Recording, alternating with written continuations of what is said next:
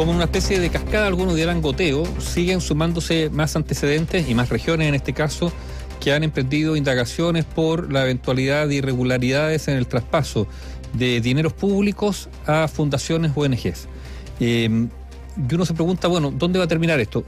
Mira, yo creo que lo primero que hay que señalar, insistir en algo que lo hemos reiterado muchas veces, Néstor, acá, separar la paja del trigo y decir que efectivamente hay fundaciones que probablemente hacen bien la pega y que hay un rol del mundo privado para proveer bienes o acciones eh, o tareas públicas que el Estado delega en organismos privados porque no puede hacerlo eh, de por sí. Pero yo creo que es una crisis demasiado grande que la crisis... está en tela de juicio las fundaciones y creo que no están haciendo bien la pega a las fundaciones. Pero no sé si todas. Es que, es que yo creo que el modelo, y esto lo ha dicho Alberto Larraín, por ejemplo, de Procultura, que ahora está en la mira, que esto debería servir para ver por, por el tema de las empresas asociadas.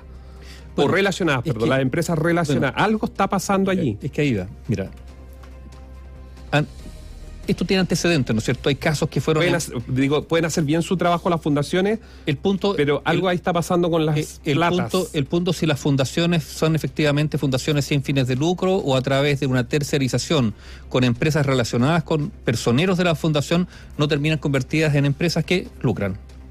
Bajo la fachada de no lucrar por la fundación, ¿no es cierto? Eso, pero mira, un poco de memoria, ¿cuáles fueron grandes escándalos de la política? El Mopacate, ¿no es cierto?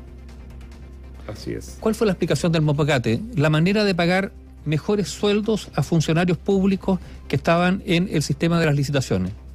Y uno se pregunta aquí si en este entramado no hay también algunas fundaciones que lo que han hecho es generar dinero para pagar a quienes, no a funcionarios públicos, en este caso a eh, miembros de organizaciones partidarias, eh, a militantes de determinados partidos políticos para que hagan trabajo político. Y lo otro, ¿Cuál fue la otra, el otro gran escándalo? El financiamiento ilegal de la política. Algunos dicen penta. Bueno, era mucho más que penta. Pues se puede aparecieron boletas y facturas de, muchas otras empresas, algunas de las cuales libraron, ¿no es cierto? Porque el Servicio de Impuestos Internos no, no, no, no siguió perseverando, digamos, en la persecución de esos eventuales delitos.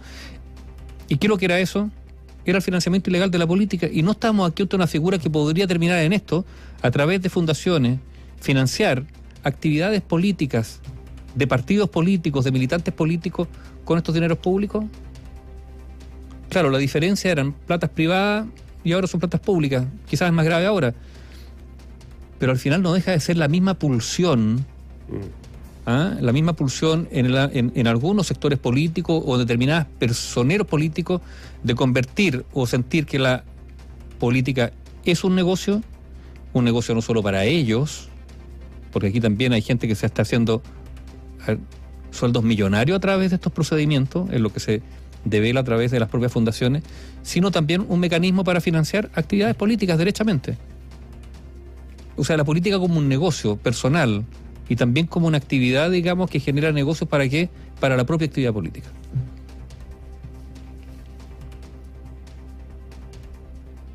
Hoy día un consejo de gabinete que terminó en nada, en este plano, salvo la reiteración del discurso oficial de que esta es una oportunidad. Discurso que está agotado, en todo caso. Porque es que lo que pasa es que ahora, que ahora, ahora, por ejemplo, hoy día, el en un medio local en, Antofagasta, el gobernador de, Antofagasta, que dicho sea en Antofagasta donde se ha dado la mayor cantidad de operaciones desde el punto de vista de, mm, del Ministerio Público eh, ha pedido al Tribunal de Garantía órdenes de entrada y registro. Esto se ha dado allá, se ha dado en Santiago también. Eh, la fundación del amigo del presidente Procultura también fue eh, visitada por la Policía de Investigaciones. Se llevaron documentos acá en Santiago y en Antofagasta.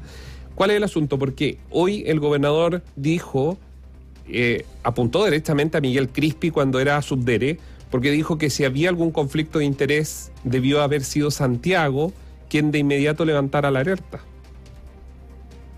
Porque en el caso de la gobernación de Antofagasta y la pintada de los 2.400 metros que se, que se pintaron por 690 millones de pesos a 242 mil eh, pesos el metro cuadrado, imagínense los valores, em, que fue Procultura, eso fue autorizado por eh, finalmente la Subdere. Alguien va a decir, no, no lo puedo autorizar, no, pero las platas son centrales y podrían haberle dicho al gobernador sabe que tiene que licitar.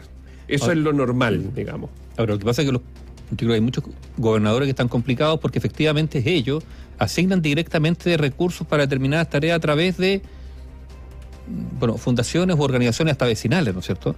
Entonces, y el gobernador dice probablemente hay muchos gobernadores que están diciendo, oye, momento, a ver, aquí hay algo que forma parte de una tarea que se hace a lo largo del territorio y por lo tanto aquí hay que ver caso a caso, que es lo lógico por lo demás. Y hay otro, hay otro punto muy importante acá que, lo dice, bueno, dice, em, en efecto, dicen, las gobernaciones trabajan con estos tratos directos. Y ahí es muy complejo el asunto.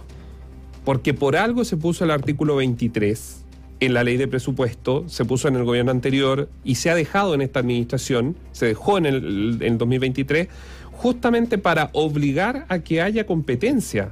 Porque el, con el concurso se abre la competencia, se abre en el tema de los precios, incluso el Estado puede, podría pagar menos. Obliga una cierta transparencia, evidentemente. Y que, y que, que la ganancia, digamos, lo en buen chileno, que la ganancia de la empresa, la fundación, quien sea que va a competir, tenga márgenes acotados, márgenes normales de un negocio y no millonarios. Es que, ¿sabes lo, extraño, Néstor? Es que, a ver, el, el, Estado es muy burocrático, muchas de estas cosas, al hacerlas demoran, pueden demorar años, ¿no es cierto? Eh, pero se pasa de un extremo al otro, de una burocracia que puede trabar todo a, a la ausencia casi total de regulación. Y uno podría simplemente pedir que en estos casos se le exigiera, en este caso a la fundación, a la ONG, bueno, lo que se le exija a cualquier empresa, ¿no es cierto? Que haya auditoría, que haya contabilidad, eh, o sea, los estándares con los cuales eh, el Estado se relaciona con la fundación y la ONG es de una exigencia, pero ni siquiera básica. Hay una ausencia de exigencia mínima. Entonces, eh, el Estado es muy celoso, digamos, en relación a determinadas instituciones, pero en este caso es, casi de una displicencia eh, culposa, ¿no? O sea, relacionarse con instituciones cuyo rendimiento no se fiscaliza, eh, donde el cumplimiento de las tareas queda al arbitrio de quizás quién, claro, genera estos espacios donde posiblemente la corrupción puede instalarse. Ahora, yo, mira, yo, yo no de yo no desvirtúo eh, el, discurso gubernamental, no le queda otra, digamos. La pregunta es qué va a hacer. Hemos hablado tantas veces de esta administración, también de otra, ¿eh? respecto a que los discursos hoy día en la política son... La política ha sido capaz de generar un vacío tal en las palabras, de vaciar los contenidos de las palabras, eh, que un político hoy día puede decir casi, casi cualquier cosa y se toma desde una cierta superficialidad. ¿Por qué? Por, por el, el manoseo, el abuso eh, por parte de la política de determinados términos. Eh, por ejemplo, de las manos limpias, eh, hasta el nunca más, ¿no es cierto? Entonces, hoy día el gobierno efectivamente está ante una, lo hemos dicho, lo dijimos en materia de seguridad, ahora lo podemos decir en materia de probidad, tanto una oportunidad de mostrar con acciones, con acciones, pero con acciones que, que le hagan sentido a la ciudadanía, que el discurso que nos están ofreciendo, que están voceando, es cierto. Y para la ciudadanía solo va a ser cierto si esto va acompañado de acciones. Yo, solo para, cerrar el punto respecto a todo esto, porque queda mucho todavía que conocer las indagaciones, las indagatorias mismas del Ministerio Público, pero mire, mire lo que le voy a decir y usted va a decir, ¿qué está diciendo? ¿Se acuerda de una jueza que está eh, trabajaba desde Italia? Bueno, no ha pasado nada, hoy es día viernes, ahí está, sigue. ¿Usted cree que fue denunciado al Ministerio Público? una fiscal. Ya, ok, eso es uno. Solo le voy a hacer recordar lo último que ha pasado. Los casos fundaciones todos, tanto los convenios directos como también licitaciones, los acuerdos a través de modificación o, estos arreglos que se hacen de la, mm, del presupuesto de la nación con toma de razón de la Contraloría. Pero si nos saltamos en el último tiempo de lo que hemos visto en cuanto a el tiempo que se demoran las constructoras en entregar las viviendas sociales, el trabajo, las licitaciones, los procesos, todo el tiempo que se toma y que se y que pasa y que pasan y avanzan los meses y no pasa nada, ¿sabéis lo que pasa? Es que demuestra que el Estado está haciendo agua, el Estado en su conjunto está haciendo agua por todos lados. Falta de transparencia, los tiempos que se demoran, porque si no estuviera la fundación es verdad, una plaza se demorarían muchísimo tiempo antes de entregársela a los vecinos. La fundación, como es un ente privado, puede acelerar los procesos y la plaza podría estar entregada mucho antes.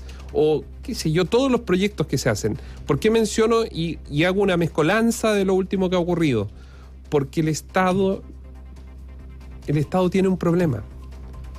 Y esto va para los tres poderes, va para el Ejecutivo, el Legislativo, el Judicial, los que son independientes, me refiero al Ministerio Público y otros, la Contraloría General de la República, o sea, el Estado en su conjunto, Nivaldo, tiene un problema. Hay un agotamiento de los procesos. Donde uno mire, hay algo, hay algo que mejorar, hay algo que que hace ruido, que no está bien. No está bien que el registro civil cierre a las 2 de la tarde si resulta que los pasaportes, los carnés, los hacen empresas que, que eh, se licitaron y que entregan en mano estas cajas con los pasaportes y con los carnés. ¿Qué hacen después de las 2 de la tarde? Aquí mismo en los micrófonos de la radio, un representante de los funcionarios, a Julio César Rodríguez hace unos meses atrás, no, no tuvo los argumentos para poder decir qué hacen después de las 2 de la tarde. Obviamente alguno tendría que hacer algo, pero ¿por qué no el registro civil abre hasta las 4 de la tarde? No un derecho ganado con el tiempo. Pero es que ese derecho tenía otro sentido cuando se escribía a mano los libros, había que traspasar, no habían computadores para todo. Entonces cuando hablamos de modernización, al final también está esto, poner luz en las zonas oscuras, hacer mejoras y modificaciones, sacar gente de unidades que probablemente ya están agotadas, que nada tienen que hacer porque era el Chile de los 90 y mantenerla al Chile del 2023 no tienen nada que hacer. Y no estoy diciendo echarlo, a lo mejor haría que trasladarlos a carabineros para que contesten el 133 como civiles. Entonces, a lo mejor los, se necesitan en el Ministerio Público esos puestos para trabajar en, otra, en otras áreas, no lo sé. Pero es que al final todo es lo mismo, porque aquí mismo hay gente que nos dice, mire, si no están las fundaciones, debe ser un alcalde el que escribe, una plaza la tendría tres, cuatro años parada porque entre licitación, entre esto, entre esto y esto. La burocracia del Estado. Hace unos días atrás un, gobernador decía, por ejemplo, que los implantes mamarios de personas en lista de espera, personas esperando más de cuatro o cinco años por esa operación, una vez operadas del cáncer mamario, una, las mujeres, ¿no es cierto? Para el, para el implante pueden pasar cuatro, cinco, seis años en lista de espera. Y esto se reduce como con asignaciones directas de, en este caso, una gobernación a una fundación que consigue a porque si no, entonces en vez de, cuatro años, cinco años, será uno y medio. Pero sabe, sabe, eh, lo, otro hay que decir, que lo grave de todo esto, y aquí estamos hablando de recursos públicos, eventualmente, y nos ponemos así de generoso, eventualmente mal usados cuando hay mucha gente que vive muy mal. Pero por supuesto. Entonces, a ver si, el problema es esto. Eh, eh, cuando se recurre al Estado, hay gente que no escucha, que, tiene problemas, que acude a las municipalidades para conseguir una canasta familiar, porque lo está pasando mal, porque no tiene cómo, que son, que apenas tienen vías de subsistencia.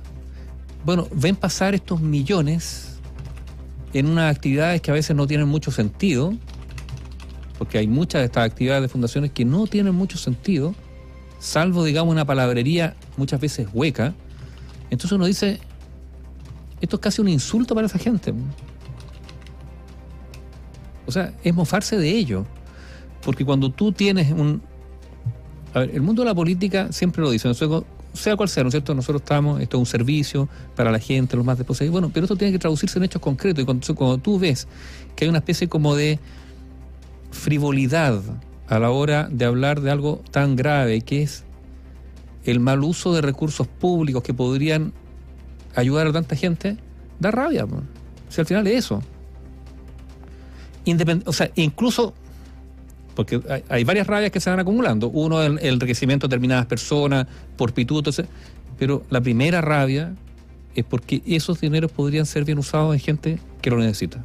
Y, y, y, y ese argumento, ante ese argumento yo creo que no hay defensa para el mal uso de los recursos públicos. Mira, la mejor prueba de que no hay un control de gestión de servicios quedó en evidencia ayer, con dos noticias, solo dos.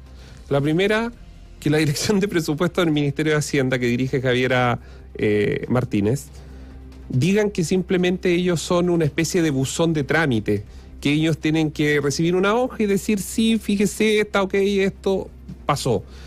Y no mirar como dueños, como administradores de la billetera fiscal, dónde van los pesos. ¿Se están invirtiendo bien? Ok, le puedo dar la toma de razón, pero hago las observaciones para abajo y llamo al subsecretario y le digo, oye, pero ¿cómo me mandas esto? ¿Cómo quieres que te firme esto si esto llamen a una licitación donde se presenten otras, donde haya competencia? Para eso están los recursos públicos, hay que sacarle el mejor rendimiento y provecho. Eso es uno.